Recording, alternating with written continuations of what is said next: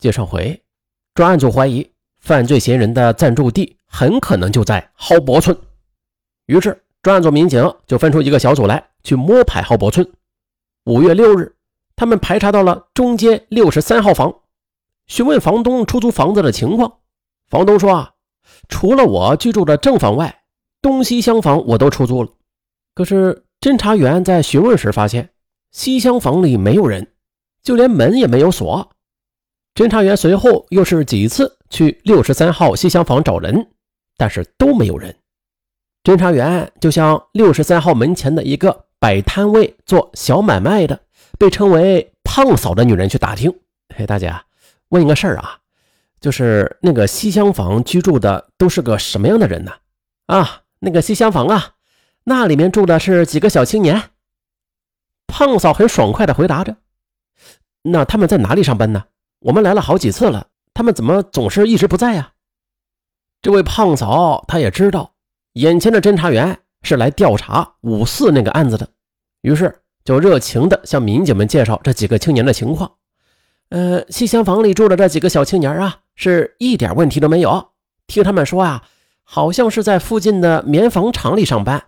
这几个小青年乐于助人，很懂礼貌的，有时他们会带着我的小女儿玩。还帮着我推车搬东西呢，你说这样的小青年能是坏人吗？可是侦查员还是不放心，毕竟还没见着这几个人呢。啊，这不符合指挥部的要求。指挥部要求就是挨家挨户的去排查，不能漏下一个人，还必须和被访问的人一一见面。潘涛心里寻思着，难道这几个人在上夜班？于是，他就。各个不同的时间段都跑了几回，但还是没有见到人影。早上五点去没有人，晚上八点去还是没有人，甚至凌晨去都没有人。他的脚都跑肿了，也没有见到这西厢房里的人。五月十一日上午十一点，侦查员第 N 次来到距离现场三百米的蒿伯中街六十三号西厢房中去查找，可是西厢房仍然和前几次一样。门依旧没有锁，房间里边依旧没有人。这时，直觉告诉侦查员，这几个人在这几天里根本就没有在六十三号西厢房里居住。随即，他们顿觉这西厢房里疑点重重。下午四点钟，侦查员潘涛和古红梅又一次来到六十三号的西厢房，可是房间里还是没有人。潘涛呢，就趴在窗户上朝里边看了一眼，只见。这室内的光线很暗，床上好像有张报纸。哎，报纸！哎，古区长，屋里有报纸，我们进去看看。潘涛小声的惊叫着，这个意外的发现令潘涛精神为之一振。好，我们进去看看。两个人毅然的就推开了房门，走进房间。潘涛拿起床上那张报纸，这么一看。哎，这张报纸啊，正是四月二十五日的《威海晚报》。他迅速的在屋里又扫了一眼，地上还有一张《威海晚报》，在床底下又找到一张《威海晚报》。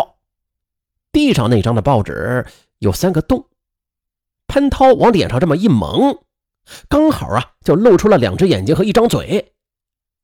他立刻就绷紧了神经，一丝不苟的又检查了一遍。又在一个碗柜里找到了两张《威海晚报》，他急忙的把这五张《威海晚报》就集中在了一起，发现其中有四月二十五日《威海晚报》体育版的报纸残页。哎呀，潘刀是一阵惊喜啊！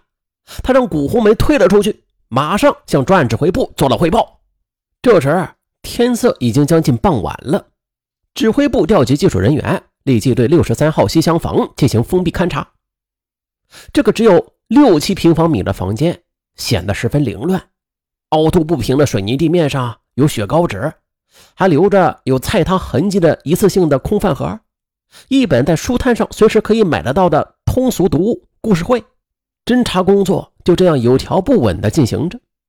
侦查员在房间里又相继地发现了两张韩国釜山演唱会的门票，一床被子，两个枕头，一张床单，一张写着。四个 QQ 号码和网名的纸条，在现场啊又提取到了犯罪嫌疑人留下的多枚指纹和吸剩下的二十一个烟头。在山东省公安厅技术专家的大力帮助之下，成功的又获取了 DNA 信息。当侦查员将这两张韩国釜山演唱会的门票拿给陈一南辨认时，陈一南当即就潸然泪下。这两张演唱会的门票是我儿子李盾有的。睹物思人，陈一南哭诉着说了这两张门票的来历。那是二零零一年春节，刚满二十岁的儿子李盾友潇洒英俊，他的女朋友伊顺善也是文静美丽。这一对青年第一次约会，就选择了那场演唱会。李盾友呢，是个痴情的青年。他到北京上学后，就把这两张门票珍藏在钱包里，随身带着呢，就像是美丽的女友伊顺善时时的伴着他一样。而其中一张门票的背面呢，就写着李盾友的出生年月日，那是他在银行存款的密码。紧接着，技术专家组将案发现场上卷成刀鞘的残缺《威海晚报》体育版。和在六十三号西厢房里查出的《威海晚报》体育版的残页进行了技术鉴定，结论是铜版印制。通过拼接之后，可以认定这是一份完整的《威海晚报》。经过技术鉴定，六十三号西厢房里提取的指纹和案发现场提取的指纹也是对上了一枚。也就是说，至少有一个人在案发现场里出现过。六十三号的房主说了。四月二十五日，有两个二十来岁的男青年来租房子，他们是暂租了一个月，就交了租金一百一十元。这两个青年，一个是东北口音，一个是本地口音。二十八号之后，这两个人没有结账呢，也没有打招呼，就没了踪影。再仔细调查，原来这几个人没有用身份证就租了房子，他们是来也匆匆，去也匆匆。专案指挥部对案情做了全面的分析，认定这是一起有预谋、有计划的抢劫凶杀案件。犯罪嫌疑人事先是准备好了手套、刀具、胶带等工具，趁着受害人开门之际，便尾随入室，持刀制服受害人，威逼受害人交出钱物，劫财之后又杀人。几处信息综合，倾向两个人作案。这次呀，总算是见着亮了。专案指挥部又连夜组织召开案情分析会，新的措施在指挥员们的脑海里应运而生。从裴浩说：“这两个歹徒是四月二十五日以后住进六十三号西厢房的。那么，四月二十五日以前，他们又住在什么地方？是从附近的城市流窜到威海作案的呢，还是住在威海的其他什么地方啊？这是个关键的问题。”专案指挥部顿时就调整了思路：一是摸排有抢劫前科的刑事人员；二呢是进一步摸排出租车，因为案发之后连夜逃跑的话，那最便利的交通工具就是出租车了；三是查找物证，被子、枕头、床单和记着 QQ 号码的网名的纸条的来源，还有生产厂家；四调查死者的熟人。专案指挥部布下这四张网，不管是哪一张网，都有捕获到猎物的可能性。案子到了关键时刻了，威海高新技术开发区、环翠区、荣成、乳山、文登等公安机关也都是相继的成立了五四大案工作组，根据专案指挥部提出的四条线索进行地毯式的摸排。威海警方在排除了李哲志的情妇曾凤兰作案的可能之后。这韩国报纸啊，又报道说啊，李氏父子被害是威海黑社会干的。他们的新闻媒体把威海的社会治安说的是十分恐怖，甚至当时这韩国驻青岛领事馆的总领事也是强烈的要求中国警方要尽快破案，并且通牒，如果威海警方不能够限时破案的话，在威海的韩国客商将全部撤资，破案的压力骤然增加。五月十六日。丛培浩副局长参加了市政府组织召开的在威海的外国人参加的对韩国人被害情况说明会。丛副局长在会上说：“啊，威海的治安环境是很好的，这杀人案件呢，哪个国家都有。五四案件是个很普通的抢劫杀人案，不是黑社会干的。